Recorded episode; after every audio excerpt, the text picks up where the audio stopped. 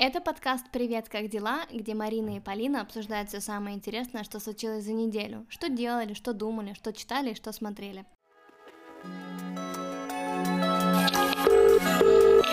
Привет, как дела?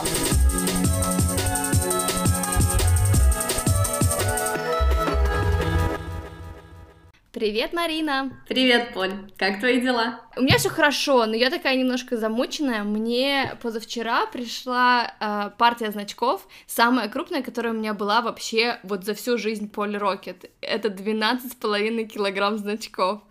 И я уже полтора дня распаковываю эти значки. Они, получается, каждый значок лежит в отдельном маленьком пакетике. Мне надо их распаковать, все посмотреть, в общем, распихать по разным коробкам, вот, чтобы потом запаковывать обратно. Капец. И я пока что справилась только с первой частью, я все распаковала. У меня реально болят пальцы, как будто я грызла семечки нещадно, просто много часов подряд. Вот, и да, я, я, конечно, я очень рада, что у меня сейчас, получается, вырастает как бы потребность в этих значках у людей и у музеев у разных, у магазинов, но я понимаю, что я уже сама справляться с этой упаковкой, распаковкой не могу, надо будет что-то придумывать с этим. Но mm. давай не будем о работе, расскажи, как ты съездила в отпуск? Круто, есть пару нюансов, которые со мной произошли, но это, наверное, Э, нормальное состояние, когда человек куда-то уезжает. Самой главной причиной, почему я ехала, это была конференция научная, на которой э, у меня был доклад, но это скучная часть этого всего, и она на самом деле продлилась только полдня, а все остальное это был прекрасный отпуск э, с моими двумя сестрами. То, что у моей средней сестры был день рождения, и она сейчас живет в Германии, и мы все решили встретиться в Италии. Uh-huh. Я, я очень люблю планировать путешествия, и так как я довольно часто куда-то езжу, это приносит мне прям огромное удовольствие. Сам этап, знаешь, вот как бы запланировать, в какую страну, в какую точку конкретную mm-hmm. мы поедем. А так как э, у меня была опция со многими людьми, мне прям вообще по кайфу просто решать эту логистическую задачу, как мы куда доберемся, как можно купить очень дешевые билеты, как все mm-hmm. пробронировать. Но я, я просто очень тащусь от этих вещей.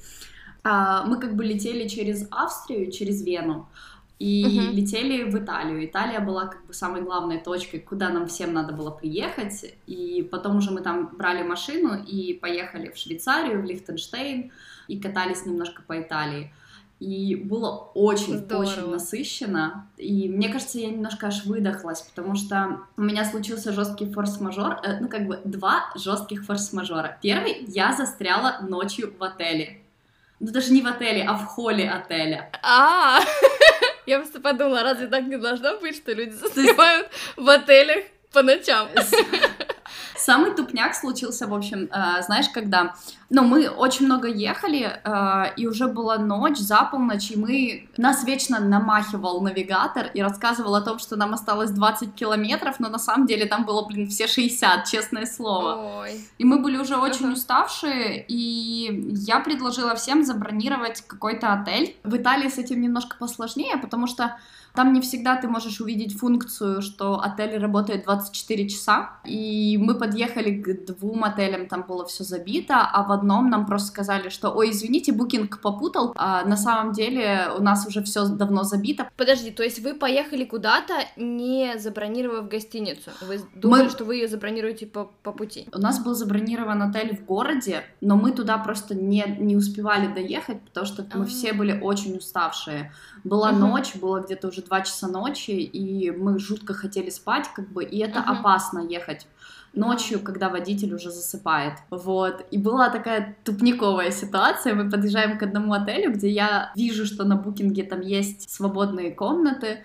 Я вижу, что он работает 24 часа, и я тут всем говорю, подождите, чуваки, короче, сейчас я выбегу, быстренько узнаю на ресепшене все. Mm-hmm и сейчас все будет. А в Италии еще такая проблема немножко с парковками, поэтому пока там все решали, куда запарковать машину, я побежала в холл, и я открываю дверь гостиницы. Это просто, ну, гостиница в доме, где узкий такой коридорчик, и там есть вот как бы ресепшн, и я открываю дверь, потому что она была открыта. Uh-huh. Я за- захожу в этот коридор, и дверь за мной закрывается. Та-да-да-да. И я понимаю, что я стою в коридоре, э, где все закрыто, И, ну, как бы, я не могу открыть э, входные двери, потому что они только с ключом открываются. И у меня, знаешь, секундно, ну, сначала я как бы подумала, окей, э, ну, все в порядке, короче, там должна же быть кнопочка, кнопочка, которая откроет мне uh-huh. эти двери. Уже подходит моя сестра и тупо начинает ржать истерически вместо того, чтобы мне помочь. Это Италия, ночь, короче, вообще ничего не понятно, два часа ночи, все хотят спать. Так а как ты выбралась? Ну, у меня было три идеи. Первая идея — это там был лифт, который вел на третий этаж, и на третьем этаже было открыто окно. У меня промелькнула мысль выпрыгнуть в окно, чтобы меня словили. Э, вот, ну хорошо, что эта идея отпала сама собой. Вот. Э, да, на самом деле, после получаса страданий мы нашли телефон, ну, начали туда звонить, какой-то с 20-й попытки мы дозвонились, объяснили чуваку, который очень слабо говорил на английском о том, что с нами произошло. Он приехал, открыл, и мы, в общем, заселились в этот отель, но все очень, э, очень обрадовались, что я выжила, и у меня не случился приступ клаустрофобии. В общем, да. Расскажи мне, ты же ездила э, в Швеции куда-то. Куда ты ездила? Да, мы, в общем, э, праздновали Мидсомер шведский. Мы решили уехать из Мальмё, чтобы, ну, чтобы не быть здесь. Вообще, это, в принципе, мой первый Мидсомер в Швеции. Обычно я уезжаю куда-нибудь там в отпуска, или обычно, конечно, просто я уезжаю в Россию, и все. И то есть я никогда не, не встречала этот праздник здесь. Вот, Мидсомер — это э, праздник середины лета. Шведы его отмечают почти так же, как Рождество, то есть это достаточно крупный здесь праздник. Праздник отмечается с семьей, они обычно танцуют возле столба, едят селедку, э, пляшут как лягушки, как маленькие лягушки, есть такая песенка, вот, и, и все, собственно, и едят еще клубничный торт, ну вот, и мы решили как бы уехать а, в сторону Гетеборга на три дня, мы это делали на машине, мы забронировали на Airbnb очень дешевый гостевой домик, было очень классно, мы, когда уже ехали в дороге вот под Гетеборг, это там на архипелаге Гетеборгском просто, там одни сплошные виллы, какие-то богатые шве шведы живут, и мы. и нам эти шведы говорят, что и мы надеемся, что мы вам не помешаем своим празднованием Мидсомара, но если что, вы присоединяйтесь, в общем, к нашему, к нашему празднику.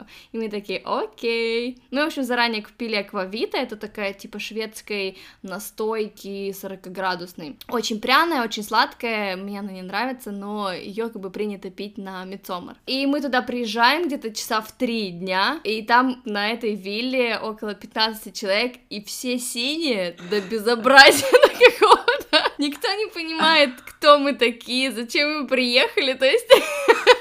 Это было вообще так странно. Нашли в итоге хозяйку, она сказала, что все, в общем, заселяйтесь туда и приходите к нам тусоваться. Мы приходим, они там играют какие-то игры, ну, то есть они сидят все за столом. Это было очень смешно, там как бы половина стола это как бы взрослые люди, а половина это, как сказать, друзья сына вот владельцев этой виллы.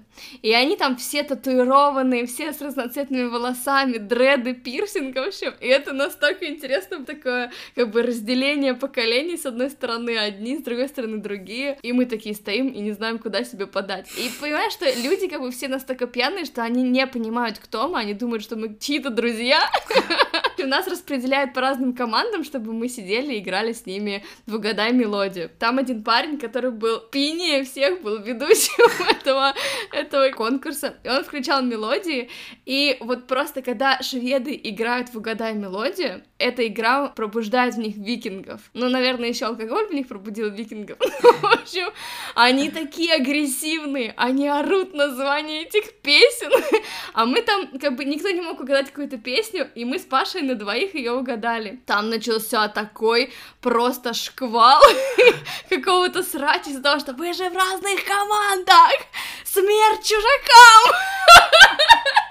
Нас рассадили по разные стороны стола, прятали друг от друга, чтобы мы только не могли общаться друг с другом, в общем, подсказывать друг другу эти названия этих песен. Вот, это был какой-то ужас.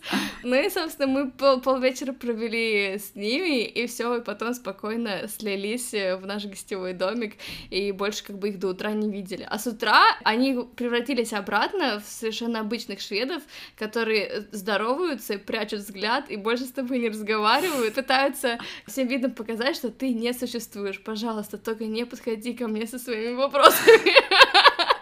Ну и все, и мы как бы, ну, получается, мы провели там три дня, но в основном э, мы просто катались по архипелагу и смотрели разные крутые штуки. Круто. Да. Да. Но это, знаешь, это настолько прикольно. А, в Швеции вообще развивается такое понятие хеместра, или по-английски это staycation. То есть, когда ты остаешься в своей стране, чтобы mm-hmm. провести в ней отпуск. Кто-то делает, потому что у них нет денег, например, куда-то выезжать, или некоторые делают по соображениям защиты окружающей среды. Но а нам просто было интересно посмотреть Швецию, и вот этот, вот, наверное, эта часть Швеции, наверное, самая красивая, мне кажется. Это мой любимый регион теперь. Мне вообще Гетеборг нравился давно уже, первый раз, когда я туда съездила, мне очень повезло с погодой, потому что там обычно из 360... Ужасная, да. Да, да, там пять дней не льет дождь в году, и в прошлый раз мне повезло с погодой, и в этот раз нам тоже повезло с погодой. Дождь лил только несколько часов за три дня, и все. Но архипелаг там и правда безумно красивый, то есть это то, чего у тебя просто замирает дыхание. Да, да, да. И вот знаешь, слушай, у меня возникла такая мысль, мысль. По Швеции я путешествую, например, гораздо больше, чем я когда-либо путешествовала по России. Мне даже немножко, знаешь, обидно, что я вот чужую страну знаю лучше, например, чем свою собственную. У тебя вот такого нету? Ты вообще много по Украине путешествовала? Да, я, ну, я довольно много путешествовала по Украине, но это, наверное, связано с тем, что на первых курсах э, университета у меня не особо было много там денег и возможностей, и я старалась всегда хотя бы со студенческим объездить uh-huh. города Украины. Плюс мне, мне очень повезло, потому что я была тогда в каких-то общественных организациях. Обычно uh-huh. там всякие ивенты проходят в разных городах, в разных регионах. Поэтому э, я довольно много попутешествовала и посмотрела всякие интересности. И даже э, у меня когда-то была Олимпиада всеукраинская по социологии в универе и она проходила в Луганске mm-hmm. за неделю до того, как там случились ужасные события, то есть когда началась mm-hmm. война, и я была там на Олимпиаде, представляешь, и это был последний раз, по факту, когда там oh, а, было очень мирно, красиво и прекрасно. И я помню, я гуляла mm-hmm. а, по Луганску и удивлялась, насколько там широкие улицы, просто, э, ну, очень нетипичные mm-hmm. для той части Украины, где я выросла. И да, я довольно много путешествовала. Ну, единственное, зачем, наверное, я больше всего скучаю, это, конечно, за Крымом. Я просто... У меня огромная mm. ностальгия, потому что каждое лето мы старались туда ездить, и у меня отличные воспоминания об этом. Я там никогда не была. Я, на самом деле, я дважды в жизни была на море. Я была в 6 лет в Туапсе, и три года назад я была в Грузии, в Батуми. А так вообще, ну, то есть, в принципе, я, я, жила в Питере, да, там, на, на Балтийском море, но это, знаешь, такая не море, а какая-то лужа. Сейчас я живу, получается, с другой стороны Балтийского моря, но все равно это не настоящее вот прям море-море, это не теплое море, в котором ты отпускной такой, весь наевшись раков и выпив пиво, купаешься пьяный. Так я себе представляю самый офигительный отпуск в своей жизни. Вот. И как-то вот сейчас меня начинает тянуть на море. У меня такого никогда не было, потому что мне все равно нравится больше город, я такой человек камня, мне действительно вот мне нравится архитектуру посмотреть. Но сейчас я, я понимаю, что я бы с удовольствием где-нибудь валялась тюленем, ну, с книжечкой, конечно, вот, и, и купалась просто. Класс! Mm. Я узнаю о тебе все новые и новые вещи. вызывающие жалость. Ты часто бываешь на море? Ну, да. Но на самом деле это интересно, потому что я не люблю, терпеть не могу загорать. Для меня это катастрофа, я даже по городу хожу с SPF 70, просто чтобы нигде ну, не загореть. Но, но я очень люблю плавать, и я стараюсь в любой, ну, не в любой калюшке, но, в общем, люблю я это дело. И у меня даже был такой опыт, когда мы уезжали с палатками на остров, остров-заповедник Джаралгач. Там живут дикие кабаны, еноты и дельфины э, приплывают к берегу. И даже там мы нашли какое-то дерево, в которое, под которым мы всегда сидели и не высовывались, когда солнышко светило, но когда только темнело, мы просто очень много плавали, купались, и, ну, мне кажется, тогда вот в те моменты я получаю самое большое удовольствие, именно когда темно, солнце не светит, и ты можешь плавать, и вообще все круто. А мне очень нравится утром. Мы когда были в Грузии, мы обычно на пляже были до 11 утра, потому что после 11 там реально была такая ужасная жареха, и после 11 мы просто шли и кушали хачапури до вечера. Вот, но мы, утреннее вот это, ты просто до завтрака идешь и купаешься целый час. Это вообще. Но в Грузии, вот именно в Батуми, я не знаю, ты была в Нет, я никогда не была в Грузии. Там такой дурацкий пляж, он каменный, то есть там такая мелкая щебенка. Галька. Да, да, да, да. Я, я в этом во всем вашем не разбираюсь. Я на море была два раза, что ты от меня хочешь? Ну вот, вообще там такая вот, это галька. И там, когда мы были, все 10 дней было очень э, сильный, ну, ветер, получается, очень сильные волны. И когда ты заходишь в воду, то тебя сначала прибивает камнями вот этими к земле, а потом тебя волна утаскивает куда-то за собой. То есть там реально очень сильное такое море, и ты не можешь сопротивляться, особенно когда у тебя полные трусы камней, тебя тянет на дно, и, в общем, знаешь, это, это... Сейчас я рассказываю, это весело, но когда ты пытаешься выйти из моря, а море тебя затаскивает обратно, и ты такой, как бы, ты понимаешь, полный пляж людей, тебе нужно красиво, да, модельно выйти, выйти из воды, и у тебя не получается, потому что у тебя в лифчике камни, в трусах камни, повсюду песок, и ты еще сопротивляешься, знаешь, ползешь от волны, от этой, поскорее на берег, ну вот, и выпрыгиваешь из воды. Да. Ну, на самом деле, теперь я понимаю, почему ты была на море два раза всего лишь за всю жизнь, потому что твои описания вызывают у меня какую-то дикую жуть. Слушай, ты сказала, что ты любишь планировать путешествия. Мне вот интересно, как тщательно ты планируешь путешествия? Просто у меня вот была такая история. Несколько лет назад мы с Пашей ездили в Прагу, и я тогда mm-hmm. планировала буквально поминутно каждый вот наш вот куда мы зайдем. Там вообще в 14.31 мы должны быть здесь, в 14.47 мы должны продвинуться вот сюда. Ну, ну, то есть, прям вообще вот куда мы пойдем в музей, где мы покушаем, там, что нам нужно посмотреть. И в итоге мы провели где-то пять дней в Праге, и я сейчас не помню ничего. Мы так бегали, чтобы посмотреть все, но у меня не, не было, вообще не осталось никаких впечатлений. И мне вот интересно, насколько тщательно ты планируешь свою поездку. Мне кажется, что я жуткий задрот. А, Привет. А, мне интересно, у нас э, эпизод перешел в категорию 18 плюс от этого слова или нет? В общем, я очень тщательно подхожу э, к путешествиям, но не в плане того, что я хочу посмотреть. Для меня любое путешествие это просто какая-то логистическая прикольная задачка. То есть, условно, я выбираю страну, которую я хочу посетить, и начинаю смотреть на разных сайтах, э, как мне очень дешево туда долететь.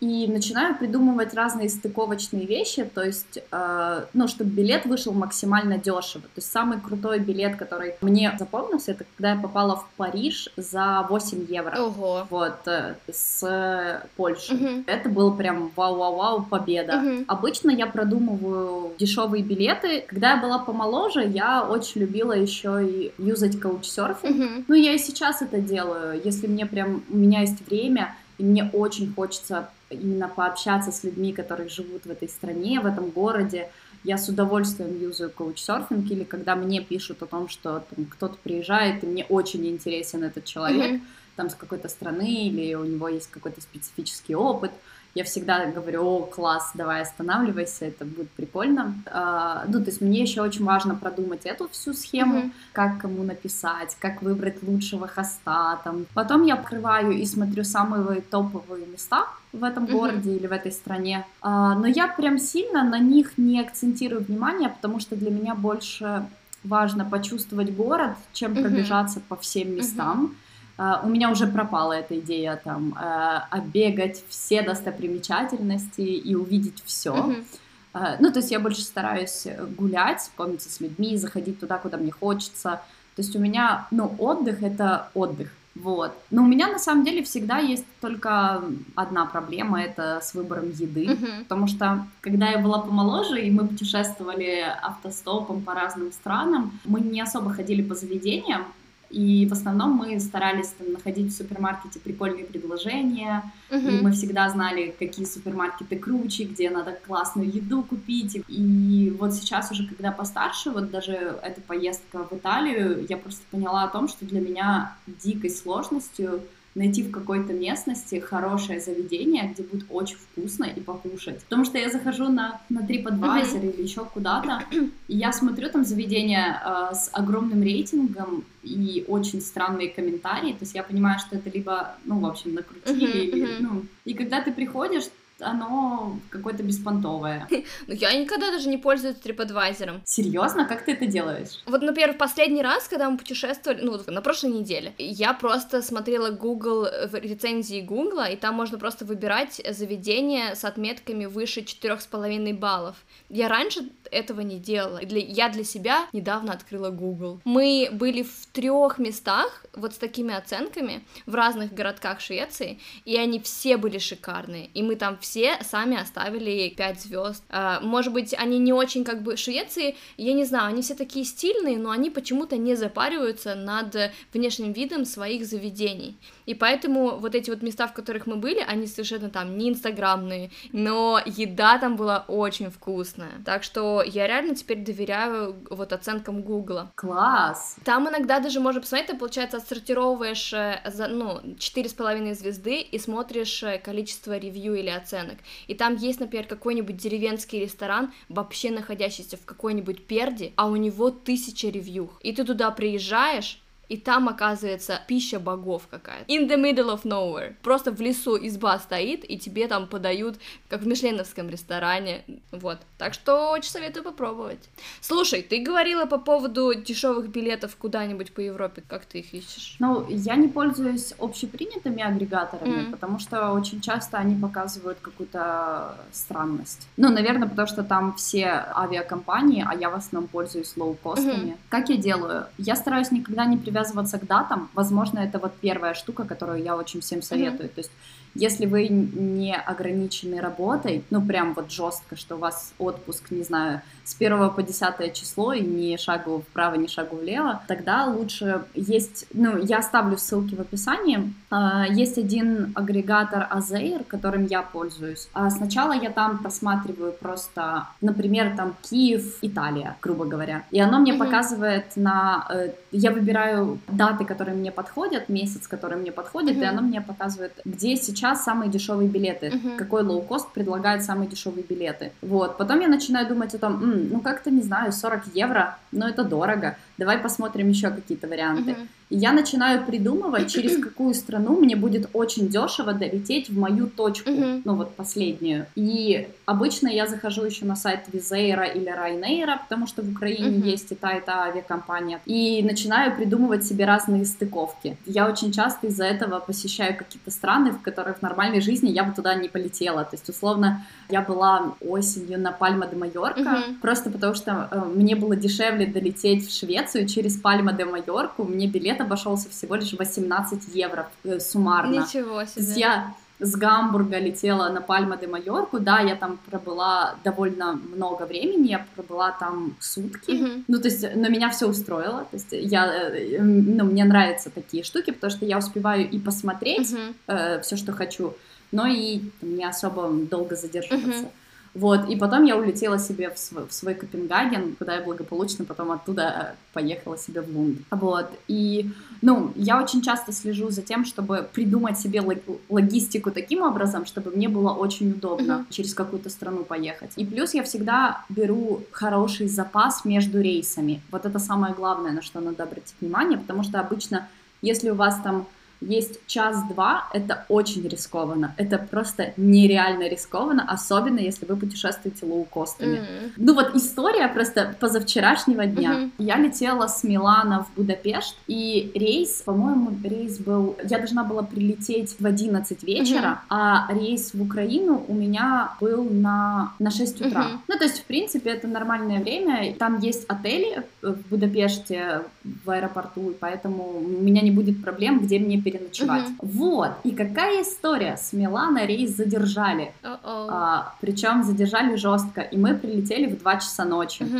И когда мы пошли в отель, нам сказали, что извините, вашу бронь, бронь отменили, типа, и все уже занято. И мы такие, что? Что, что происходит? Что теперь делать? И они такие говорят, ну идите, вот тут еще два соседних отеля. Мы приходим туда, и они говорят, извините, у нас сегодня полностью все забито, все занято. Угу. И единственные отели, которые, ну, доступны, это надо ехать в город. Угу. В сам Будапешт. И мы понимаем, что у нас вылет в 6 утра. Ну да, смысла нет. И мы такие, ладно, хорошо, но А в Будапеште же переночуем». аэропорт закрывают на ночь. Да, вот, это был второй такой ништяк, Точно. который случился. У них как будто, как А. будто какая-то школа, знаешь, деревенская, закрывается на Это ночь. просто... На самом деле это было очень жестко, потому что я понимаю, что мне утром, ну как бы мы прилетаем утром, и мне надо идти на работу. Тут, в принципе, там, где вход в аэропорт, там куча лавочек и все дела, и нормальные люди уже там позасыпали. То есть кто с карематами, кто, Мгм. короче, просто все лежат и спят. И мы там попытались где-то приютиться возле какой-то стенки, чтобы тоже поспать хотя бы пару часов. Мгм. Мы расстелили на полу себе какие-то кофты, ну то, что у нас было, потому что мы не были к этому Мгм, опять-таки готовы, мы не рассчитывали, что у нас будет ночь в аэропорту. И получается, утром, когда в, в 5 утра открыли терминалы, мы подходим и видим, что наш рейс перенесли. О, И я понимаю, что рейс перенесли на 11 утра.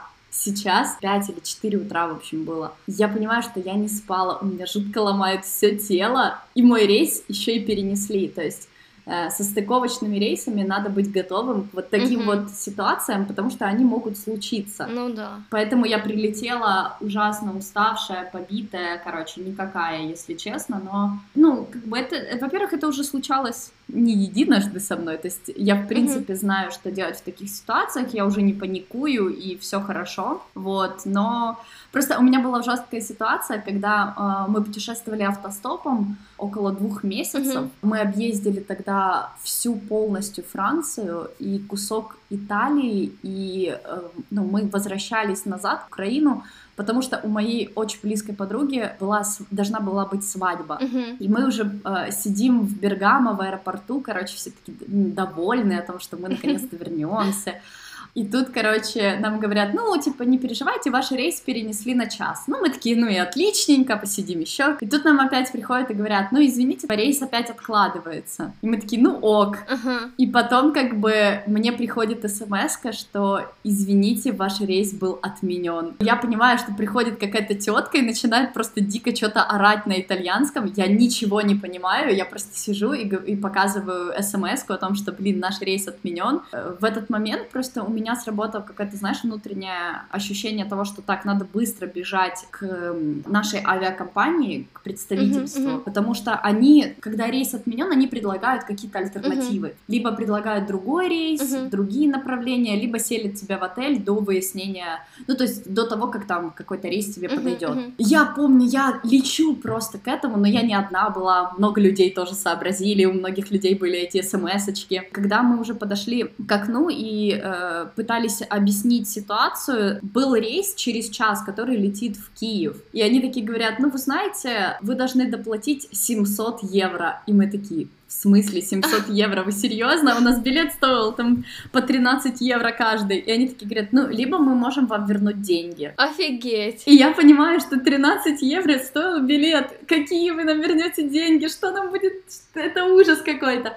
Я говорю, нет, давайте альтернативы. Может быть, там есть какие-то ближайшие страны, Мгм. которые нам подойдут. Мы рассматривали Молдову, мы рассматривали Румынию, потом э, Венгрию, Мгм, Польшу, а, а, даже Россию. Я говорю, давайте мы полетим в Москву, пожалуйста, только отправьте нас, потому что я очень хотела попасть Ну на да. свадьбу. Ну и они такие говорят, нет, вообще не алло, есть через пять дней по- в Варшаву. Ужас. Ну, а мы как бы уставшие, потому что, ну, почти два месяца автостопа Ну я да. очень замахалась. То есть у меня было желание просто приехать э, в Украину, нормально отдохнуть и, ну, погулять на Мгм. свадьбе. И в результате, ну, они такие говорят, ну, мы вам, типа, предложим классную альтернативу, и они нам предложили жизнь а, в отеле в Альпах бесплатно Ого. с трехразовым питанием, и у нас был как бы номер с огромной террасой, с видом на Альпы, и это было очень круто, очень вкусная еда была. Ага.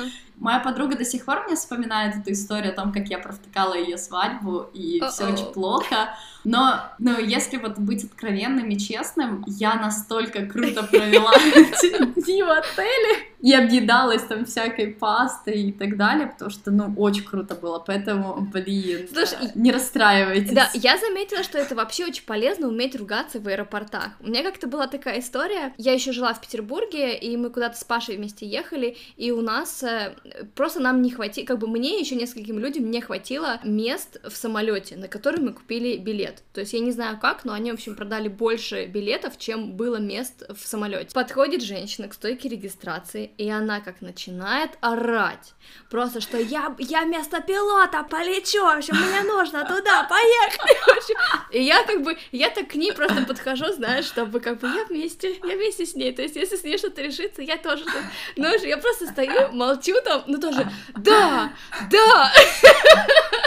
И в итоге нас вместе запихали в какой-то другой самолет, который еще и раньше прилетел, без пересадок, только потому что она так сильно кричала. А остальные, я не знаю, что случилось с остальными людьми, но никто особо разбираться не стал, они, наверное, ну, они полетели какими-то другими рейсами. и получается, что мы, во-первых, вот с этой женщиной приехали раньше всех остальных, и плюс еще нам дали какие-то карточки по 200... Поесть, Не-не-не, да. по 200 евро просто дали карточки за я не знаю, за что, за, за то, что она так сильно орала.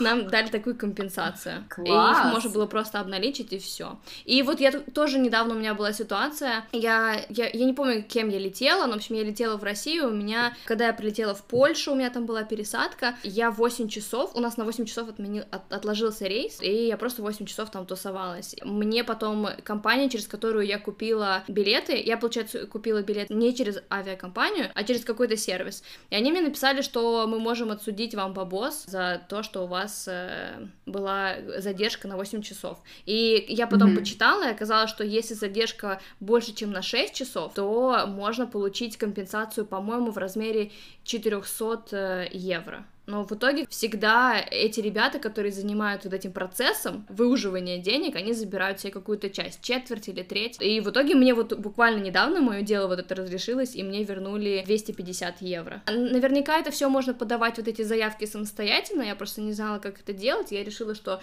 уж лучше получить какую-то часть денег, чем не получить ничего, mm-hmm. поэтому я решила через вот этот вот сервис все это сделать. Сервис называется Air Help. Класс! Да. Ну, я думаю, что с авиакомпаниями это вообще очень интересная штука. Да, классно, когда ты знаешь такие варианты и типсы, как, как что делать. Ну да, у меня обычно начинается ступор. И я еще и, понимаешь, я не умею ругаться. И вот это, это такая проблема иногда, потому что если бы не было этой женщины, я бы, наверное, до сих пор в аэропорту там жила. У меня была такая трешовая ситуация. Я на самом деле странно не конфликтный человек до того, пока я понимаю, что все идет хорошо. Как только я понимаю, что где-то что-то идет не так, у меня срабатывает просто какая-то дикая самозащита, и я не могу контролить себя. То есть у меня, я помню историю, в общем, зима, мы возвращаемся с Чехии в Украину, mm-hmm. мы провтыкиваем совершенно случайно а, наш поезд. Короче, мы не знали, что у нас поезд, мы купили, блин, билет на какой-то там Лео Экспресс, там было написано, окей, у вас есть билет, приходите, и мы стоим на платформе, и через полчаса ну, как бы нам объясняют, что у вас сначала был поезд, а потом у вас был автобус, короче, что у вас не с самого начала был автобус. Тут э, один супер умный человек говорит о том, что так, есть же Бла-Блакар, давай попробуем Бла-Блакар. Ага. Э, наверное, это был мой ужасный опыт, э, ну, ну не первый и последний, но, в общем, это был отвратительный опыт Блаблакара, потому что если ты из-за границы едешь в Украину Блаблакаром, будь готов к какому-то трошняку. Так вот, с нами случился трошняк, потому что в описании машины, которую мы бронили, было написано, что Porsche Cayenne, и там есть какой-то у него рейтинг, и, по-моему, даже было два отзыва. Uh-huh. И мы такие, ну ладно, ну типа Porsche Cayenne, вообще круто, типа покатаемся вообще мы броним все уже когда подходим к этой машине, и, в общем, мы звоним этому чуваку, и он такой начинает говорить э, с страшным э, акцентом украинским, короче, с западенским акцентом, uh-huh. это у нас есть отдельная штука, и он такой говорит, я стою на культи. Обычно все говорят там, э, есть слово в украинском кольцо, uh-huh. автомобильное кольцо, uh-huh. это кильце. Но если говорят культи, это все, это уже, знаешь, это надо бояться. И мы подходим, и там стоит какой-то раздолбанный форт, просто он в ужасном состоянии. И он такой, все, садитесь. И он называет сумму выше, чем та, которая была в Блаблакаре, ну, на сервисе. И мы такие, типа, не-не-не, чувак, на Блаблакаре была такая сумма, мы тебе заплатим столько-то. И я уже понимаю, что попахивает какой-то фигней. Нам очень долго ехать, и ехать с непонятными кульцами, это будет жестко. Вот. И значит, мы едем, эта машина едет за фургоном, который едет впереди, то есть это одна команда, типа. Мгм. И в какой-то момент, да, когда мы выезжаем на трассу, за нами начинает ехать полиция. Я понимаю о том, что, блин, какой-то кошмар. Типа, мы сели, попробуй объяснить, что мы просто с Блаблакара сели в эту машину. Ага. Они что-то решали, потому что у них был перегруз этого фургона. Ну, в общем, Потом в какой-то момент, ну, внимание, это зима, ну, вы понимаете, Мгм. было холодно. В какой-то момент у нас перестали закрываться окна. То есть у нас просто открыли... Открылись окна, и они не закрывались. И мы едем, и я уже просто сижу и думаю, боже, какой кошмар, когда мы уже доедем хотя бы до границы. Ну и потом нас уже в Польше остановила опять-таки полиция, начала расспрашивать, кто мы такие, вообще, почему мы с ними, проверяла на- наши рюкзаки. Мне просто повезло, потому что я хорошо знаю польский язык, и я смогла объяснить, короче, что с нами происходит, потому что вот эти кульца, они не знали польского, и это была еще одна проблема, понять их и перевести полякам, что хотят эти чуваки. И, в общем, мы потом доезжаем до украинской границы, и мы понимаем, что с этими чуваками мы не хотим переходить границу, потому что, ну, машина — это долго, там Ага. очередь огромная. И я просто встаю и говорю, «Да, собираем манатки, типа, и идем переходить пешком, потому что у нас поезд, нам надо как-то попасть во Львов. И, ну, я выхожу, беру деньги, которые а, мы должны были им заплатить, отлаживаю половину денег сразу себе, Мгм. с этих денег, которые мы должны заплатить, отдаю им там какую-то копейку, и они начинают орать, я просто поворачиваюсь и говорю, еще одно слово, и я заберу от вас эти деньги тоже. И эти чуваки такие перепуганные, знаешь, они такие типа, окей, окей. И я просто, мне кажется, я тогда вот просто была настолько злая, настолько... Ну, я просто развернулась, взяла рюкзак, и просто эти чуваки мне слова не сказали, они такие, окей. И тут я поняла, знаешь, что в какие-то критичные моменты у меня, не знаю, срабатывает какая-то жесткая самозащита, и я просто веду себя ужасно. Ничего себе. Так, на этой позитивной ноте давай переходить к типсам. Но так как у нас тема путешествий, я бы хотела дать вам типсы по... э, Особенно если вы молодой, горячий, активный человек. Я объездила автостопом больше, чем 15 стран. Я довольно люблю это дело. Ну, когда я была молодая, я вообще очень любила это дело. Сейчас уже, наверное, нет, я старая. Ой, общем, не особо прикольно. Вот. Очень часто у меня все спрашивают, э, как безопасно пользоваться автостопом, э, как лучше это делать. И я бы, наверное, вот типсы дала по вот этой теме. Мгм. Лично то, что всегда срабатывает у меня, старайтесь, чтобы на вас всегда была одета светлая, э, чистая одежда, потому что как бы вы должны поставить себя на место людей, которые вас будут подвозить куда-то, они должны тоже чувствовать себя в безопасности. Вот это, наверное, самый важный совет. Пытайтесь одевать какие-то светлые футболки, ну, в общем, то, чтобы показать, что вы совершенно безопасны. Плюс э, то, что у меня уже потом наработалось, всегда пишите табличку конечной точки, куда вы едете. Очень часто человек просто будет смотреть на направление, и если ему куда-то по дороге, не обязательно в, там, в этот же город, Мгм. он все равно вас может подхватить и, Мгм. надеюсь, высадить в безопасном месте, потому что у меня была история, э, ну, пара историй ужасных. Верьте в лучшее. Это всегда... Всегда важно, верьте в лучшее.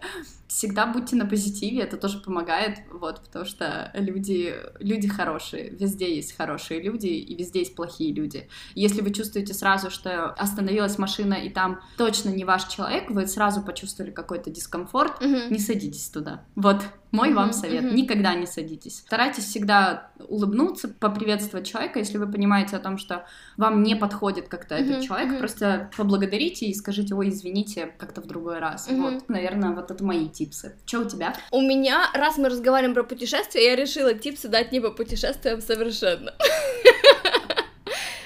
Я, на самом деле, недавно посмотрела видос у Александры Митрошной, у умного блогера. Видос называется «Как не просрать лето». Она там говорит про свой трекер привычек. И, на самом деле, она говорит очень дельные вещи, и поэтому я советую просто либо зайти к ней в Телеграм, в поиске вбить трекер привычек и просто его, например, оттуда скачать, либо посмотреть видос, просто послушать, как она сама, например, с этим трекером работает. И если же, если вы уже зашли к ней на канал и посмотрели видос «Как не просрать лето», то можете еще посмотреть один, один видос про книжки, конечно же, конечно же, про книжки.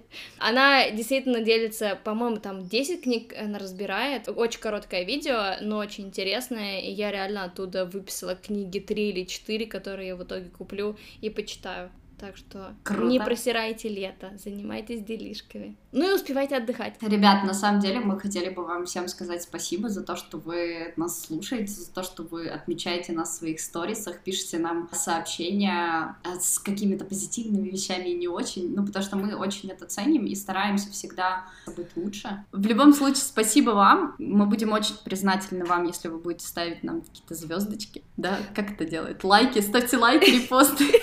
Не, просто слушайте нас, рассказывайте своим друзьям, если понравились наши выпуски. Если вы слушаете нас через э, iTunes, то оставляйте ревью, звездочки, это поможет нам расти. Ура! Да. Спасибо большое и до встречи, Поль. Увидимся через неделю. Пока-пока. Пока-пока.